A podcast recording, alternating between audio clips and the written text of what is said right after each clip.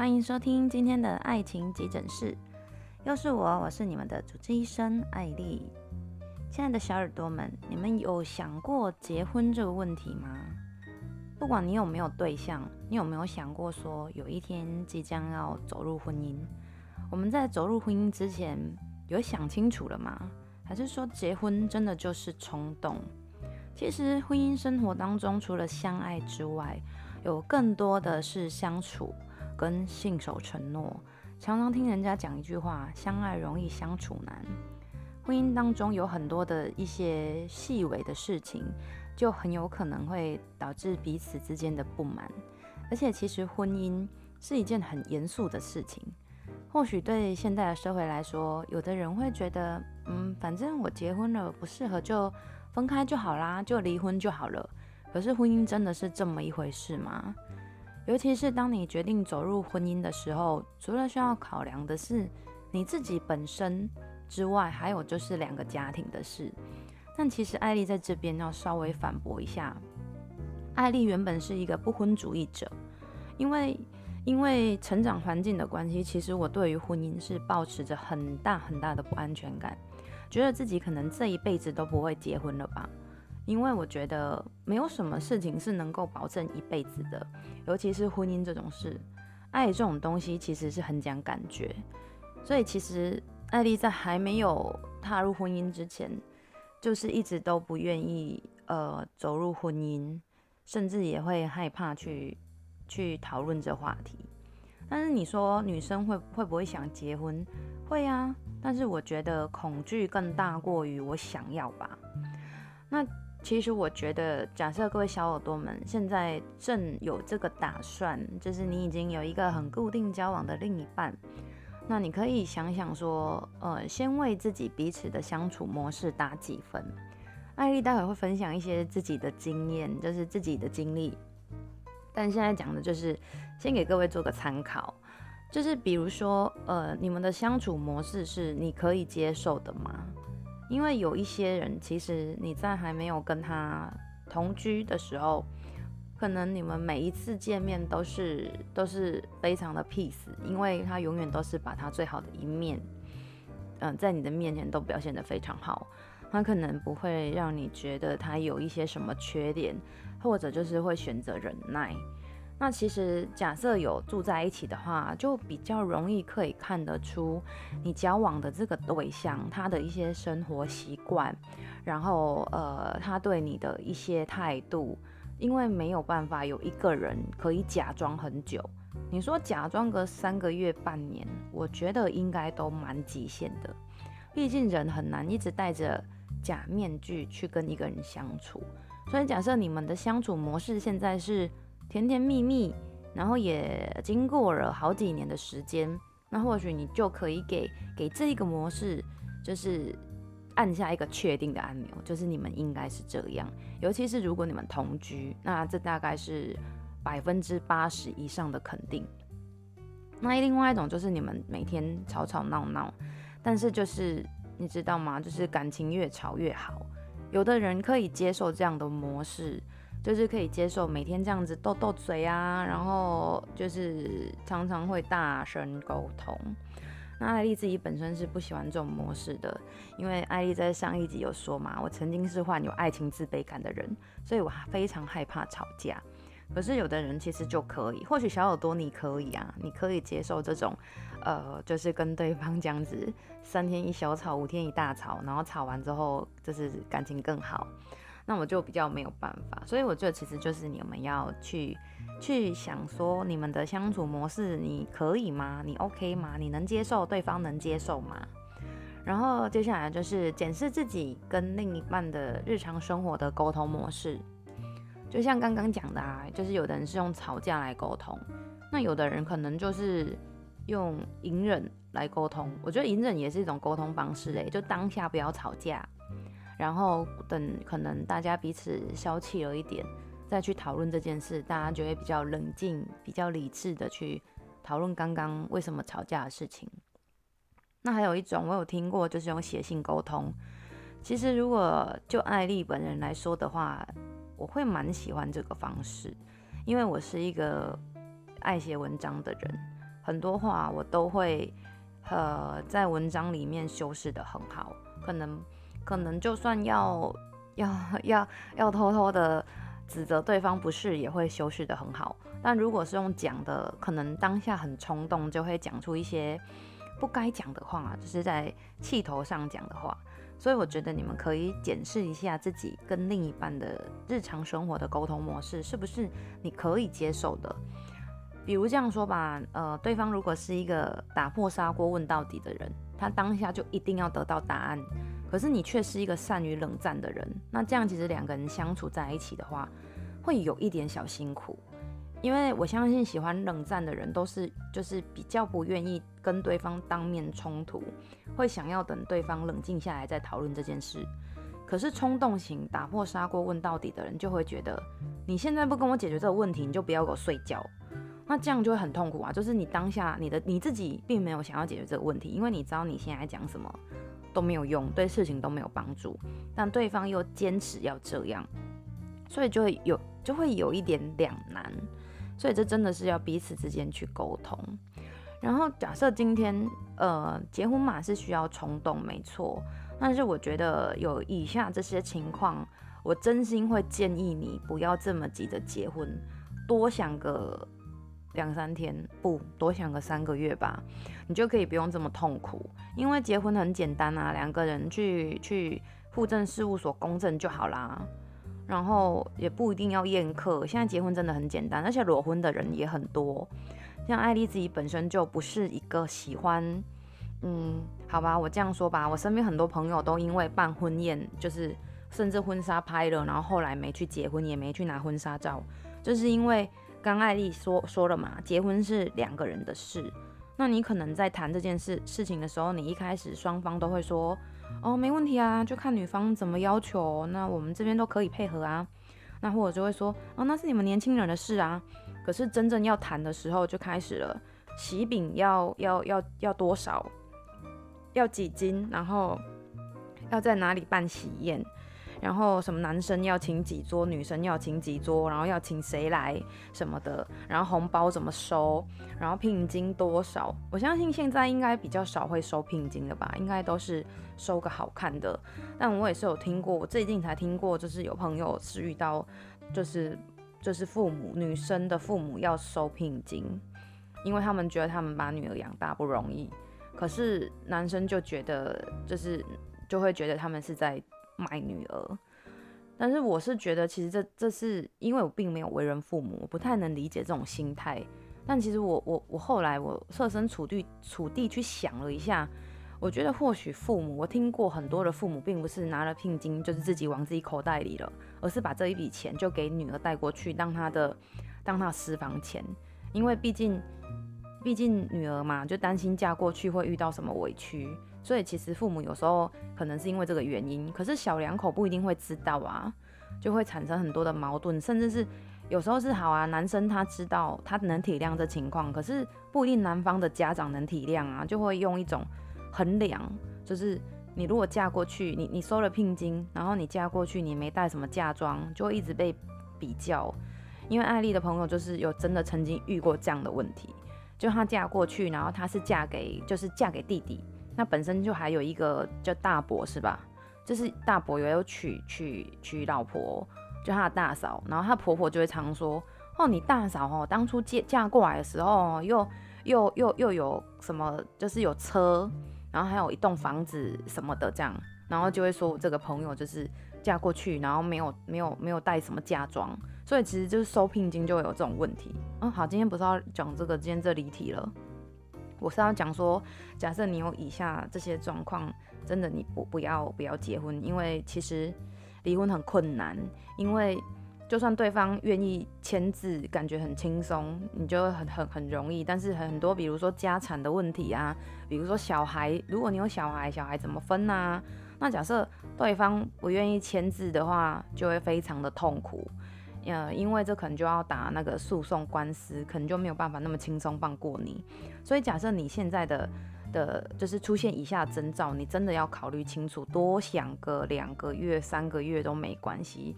因为如果他爱你，他会等你。第一种是我常常告诫朋友的，就是拜托，拜托你们不要因为怀孕而结婚，因为你就想啊，一个没有爱的双亲家庭，就是你你你只是因为你有了小孩，然后你就说要结婚，可是有小孩不是一件容易的事，因为因为小孩你看别人的很可爱，可是你自己带就完全不那么不那么一回事，而且会可能会牺牲掉你们彼此的的。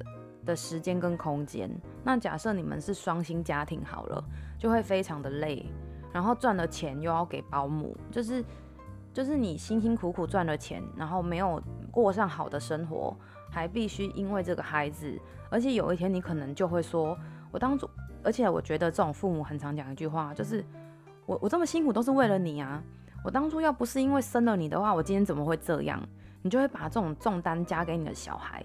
所以真的不要觉得说你怀孕了，你想要用怀孕绑住一个男人，这是我听过最蠢的说法。因为怀孕没有办办没有办法绑住一个男人，只有爱才可以，只有他爱你才可以。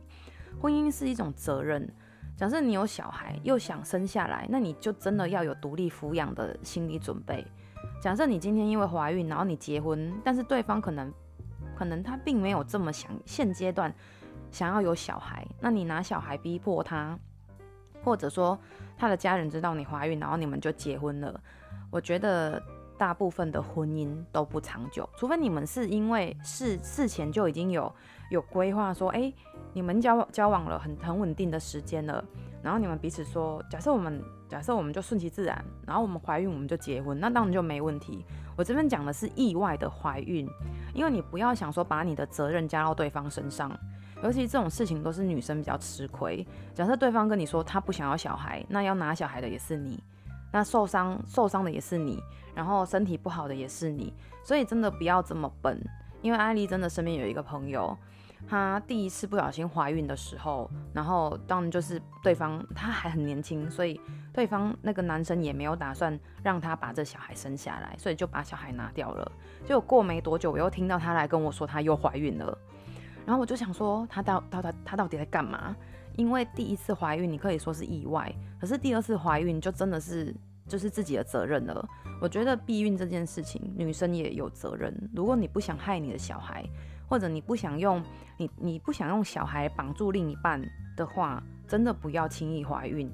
而且一怀孕你就没有谈判的筹码。我这样讲好了，请问你带着你的肚子里的小孩嫁给谁？没有办法，当今天你怀孕去到男生的家里的时候，其实你是没有讲话权的。对方可能跟你讲一句说：“那好啊，那不然不要生啊，拿掉。”你你你知道吗？当时你会不知道怎么办，因为这也是我曾经告诫过我的好闺蜜的一句话。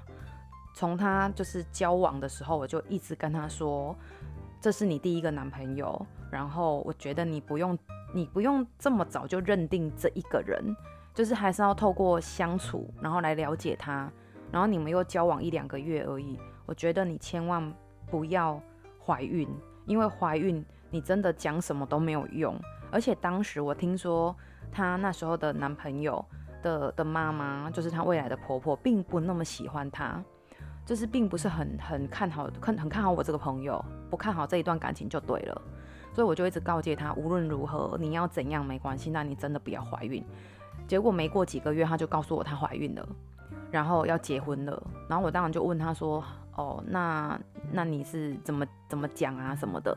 然后她就说有去他们家，就是要讲讲结婚的事情。然后她妈妈就是还是一副很不待见她的样子，然后态度很差。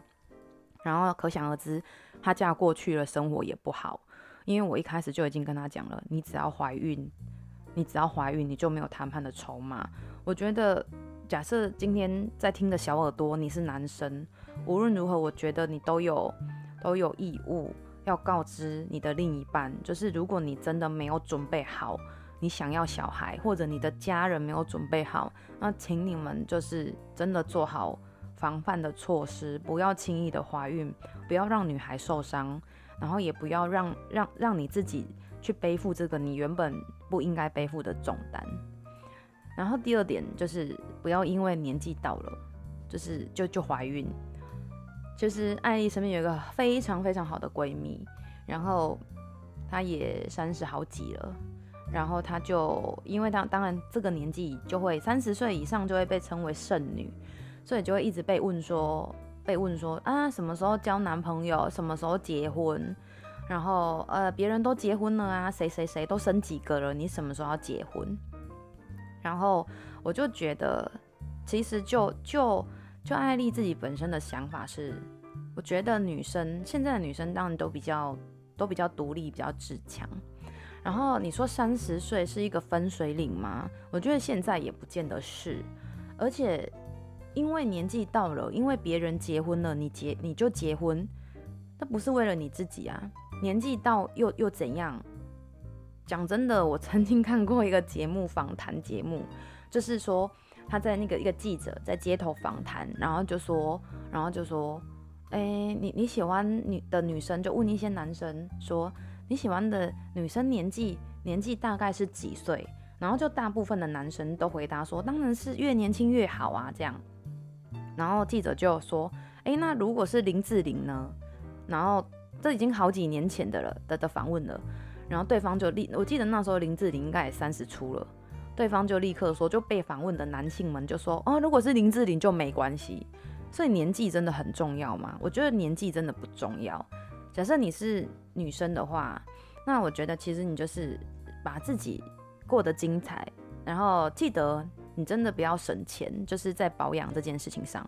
而且现在保养品其实其实平价也有很多的保养品，你要从年轻开始，二十五岁开始。假设假设你超过二十五岁，但你是油性肌肤，你可以从三十岁开始保养。假设你超过三十五岁了，那你是油性肌肤，你三十五岁也开始保养。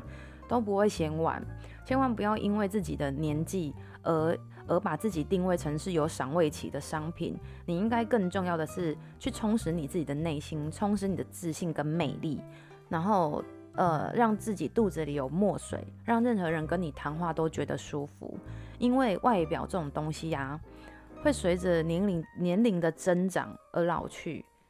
但当然现在有医美，所以大家不用太担心。所以最重要的其实真的还是内在，而且我们真的不用去担心说，呃，今天我因为年纪大了就，就就可能可以选的对象就少了。没错，年纪大了可以选择的对象就少了。但其实我们并不是要有很多选择对象，我们只是希望能够有一个人可以跟我们交心，做我们的灵魂伴侣，然后跟我们可以一起走一辈子。那如果说现在有一个例外啦，假设你有考虑到要生小孩的问题的话，可能你就是。在四十岁之前，三十哎，好像现在好像都会建议你大概在二十五岁或三十岁之前去冻卵，对，就是让你之后如果想生小孩还有机会生。那如果假设今天你完全的不考虑生小孩的问题的话，那年纪 真的不重要啊，年纪到底有什么重要？就是体力会变差，你就练身体呀，对吧？而且而且，嗯、这种年纪年纪到了，然后刚好跟身边的身边的人是谁，就跟谁结婚，这个要幸福的几率真的只能跟中乐透一样了。你真的不要因为你现在年纪大了，然后或者是被过年过节被一直被问，你就去结婚，这是最傻的，真的。然后再来就是因为寂寞，好吧，我知道，当朋友陆续结婚，然后又带着小孩来参加同学会。这时候你的心里肯定不是滋味，诶，我想一下，我有不是滋味吗？艾丽好像不会诶。其实当我朋友陆续结婚的时候，我那时候就想着，就是我还要花更多的时间来充实我自己，然后栽培我自己，让我的生活过得更好，然后完全不会去想这件事。尤其是当朋友，呃，当同学带着小孩来参加同学会的时候，诶，我还真肯定我一点都不羡慕诶，你知道吗？因为。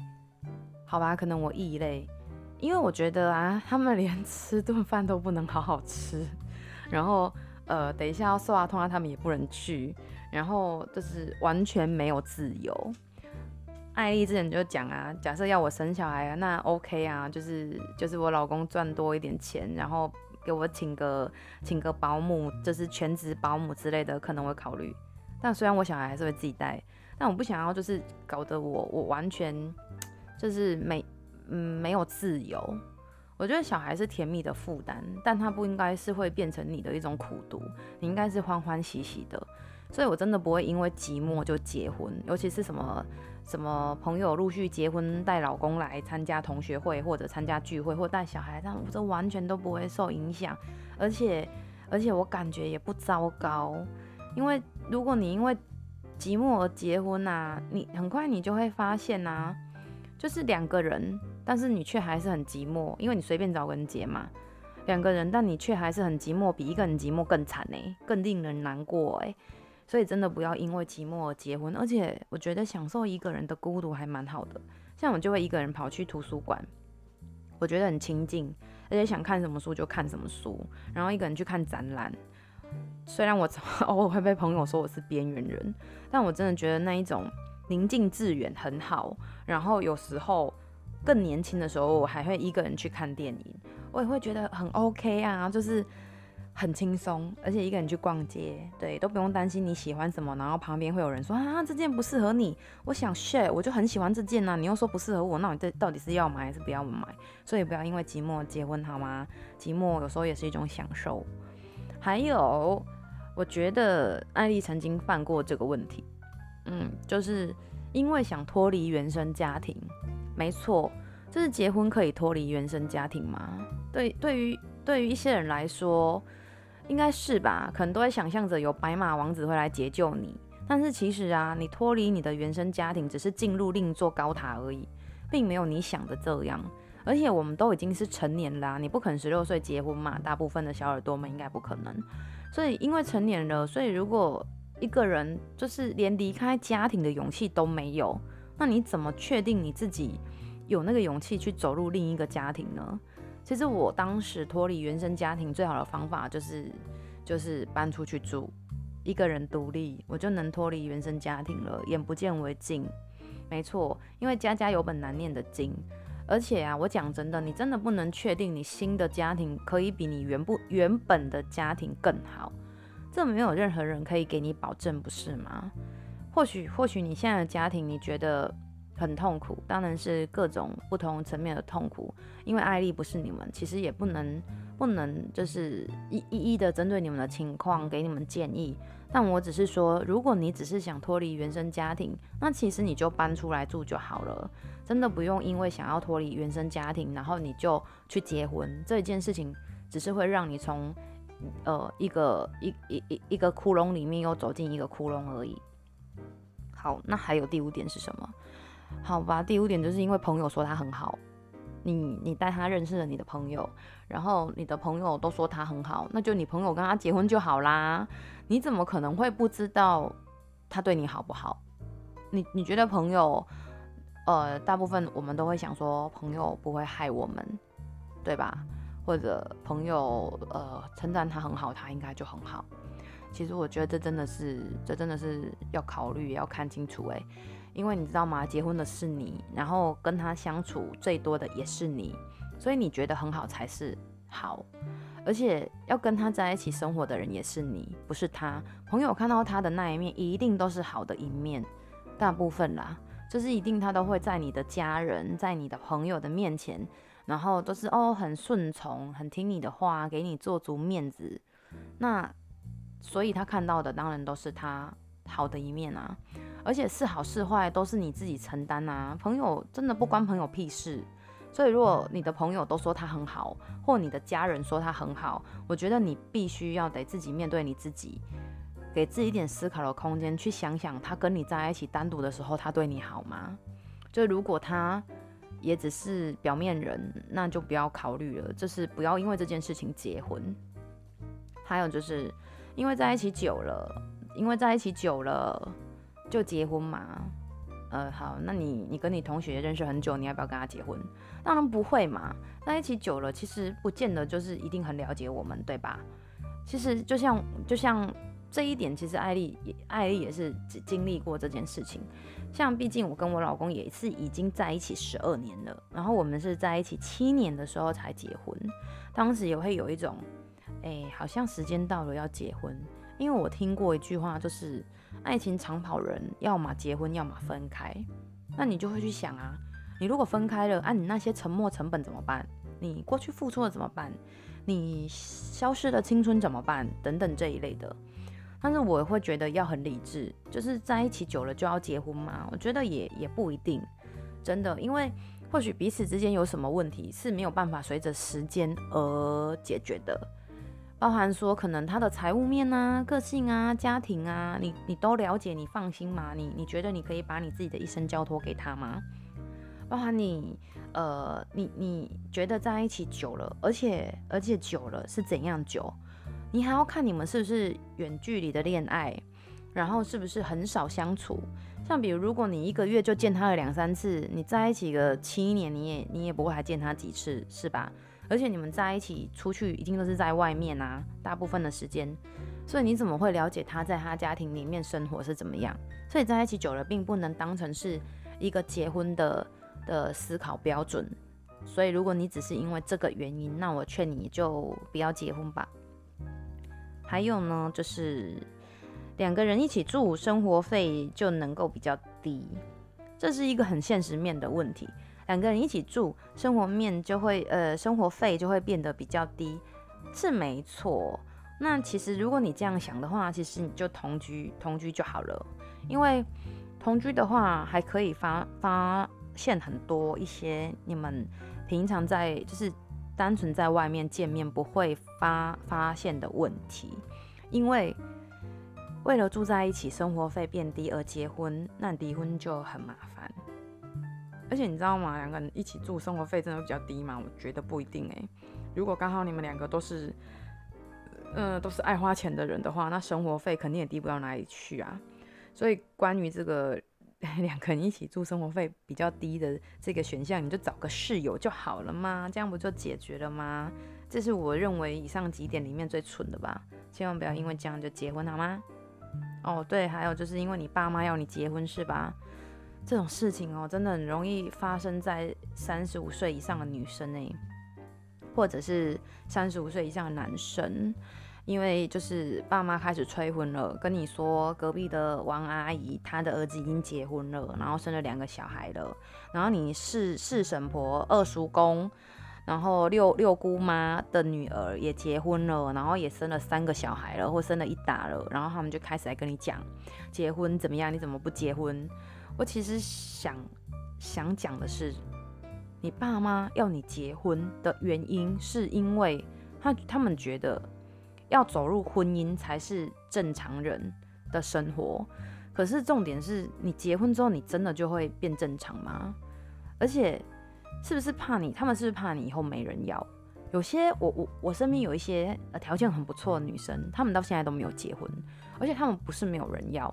那你说她们眼光高吗？或许有一点，但其实是因为她们找不到找不到，她们觉得可以。至少百分之七八十可以一起走下去一辈子的人，因为一辈子很长，一辈子真的太长了。其实他们并不想要去去因为父母亲的催促而结婚，因为你因为父母亲的催促而结婚，其实你在折磨你自己。尤其是去相亲，我不是只说相亲就一定不会有好的结果，还是有好的结果，但是很少。因为你都不了解对方是什么人，因为他的一些经济条件、外在条件，你就决定跟他结婚，那他可能心里有毛病，你不知道，对吧？所以，因为父母要你结婚而结婚这件事情，我觉得也很要不得。而且，如果你是搬出去外面住的话，或许如果住在家里，父父母会很想要叫你结婚啊，就可能想说你一直待在家里当啃老族，他们就会想说你快点结婚好，不要再待在家了。但如果你不是，你很独立，那其实真的不用去去考虑爸妈要你结婚这件事。那个什么三三三三姑妈、六神婆、二姨太的那些，真的都不用理他，那些都是别人家的事，好吗？好啦，再一个也是现实面的问题，因为对方很有钱，好吧？这一点，因为对方很有钱，我坦白说，他很有钱，到到底关你屁事啊？他很有钱，他会给你花吗？一个男人一个月赚一百万，但他只肯给你一万；跟一个男人他一个月赚三万，但他愿意给你两万，甚至全部都交给你，你认为哪一个好？你知道豪门是这样，他们会买很多的，嗯，我知道的啦，当然不是说全部，他们会买很多的名牌东西，然后买很多贵重的珠宝，可是那些珠宝其实都是都是在在对方的名下，他们都是有登记，甚至有保险什么的。所以当你是你是嫁过去的人，你可能还得用租借的方式，就是你什么时候要带哪一款包包出去，哪一个铂金包，然后哪一个哪一个祖母绿的项链，哪一个红宝石项链，你都必须要带出去之后，然后还要再还回来，因为那是有钱人的资产，你也是有钱人的资产。所以说，因为他很有钱，呃，刚刚讲的是豪门，有点太夸张哦。好了，我讲一个接地气一点的，好了，就是他收入还不错，然后有房有车，呃，存款有个一千万，那你觉得哇，因为他很有钱，所以要嫁给他，是一个点，但是并不是全部的点，因为婚姻的关系当中，好吧，是贫贱夫妻百事哀，我非常相信这句话。可是我觉得，我也相信我爸曾经跟我讲过，夫妻同心，其利断金。除非你嫁的一个人，他不是穷，他是没有上进心，他是自暴自弃的人，那这种人当然就是原本就有问题，你也不要考虑嫁给他。但如果他并不是，他只是现在看起来没什么钱，但他很认真，很认真在为自己的生活打拼，对你也很好。那我觉得，其实你真的不需要因为他有没有钱而。而离开他，所以你也不要因为一个人有钱而嫁给他。我年轻的时候也曾这样想过，诶，我我不拜金，但是我会觉得说，呃，我怕我以后，我想的我的想法很简单，因为我怕说，以后如果我有小孩，然后我不想要小孩过得很辛苦，那我就得找一个有钱的老公嫁。可是后来我发现一件事，如果这个人不爱你，他再有钱，他也不会理你的小孩啊，是吧？我觉得是这样，而且。好吧，他就算离你的小孩好了，他就不爱你，他也可能之后去外面找小三娶了别人，然后娶回家来打你小孩之类的。所以这种实在是太太没办法了。所以我觉得啊，女人还是要有底气，就是还是要就是花老公的钱是福气，花自己的钱是底气。你自己还是必须要有一个呃赚钱的技能，很重要。然后在婚姻当中，你必须想好你可以牺牲什么，你不能牺牲什么。所以没钱还是自己赚比较好。哦，还有个最蠢的，对，就是因为报复，为了报复，为了报复你的前前前男友，或是你的什么恩任男友，然后为了让他知道，为了让他后悔，然后就想说赶快找个人结婚。其实我觉得那不是在报复对方，是在报复自己，因为你不肯放过自己。而且啊，你怎么觉得前男友会会伤心啊？这是一个很很可爱的问题，值得探讨一下。你怎么会觉得狠心跟你分手的前男友会因为你要结婚而觉得难过、伤心，然后想要挽回你？重点是你会让他挽回吗？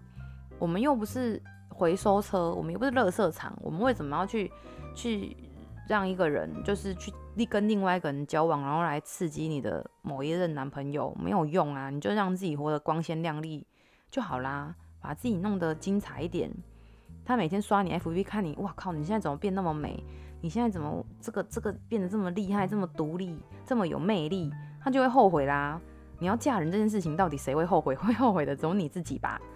所以千万千万不要因为以上这些理由而结婚。所以事实上呢，我们到底要因为什么理由而结婚？其实就是双方相爱啊。我真的很认真讨论过这个话题，诶，就是有的人会说，呃，都会说我不懂，呃，都会讲说我不懂啊。结婚就是，诶、什么？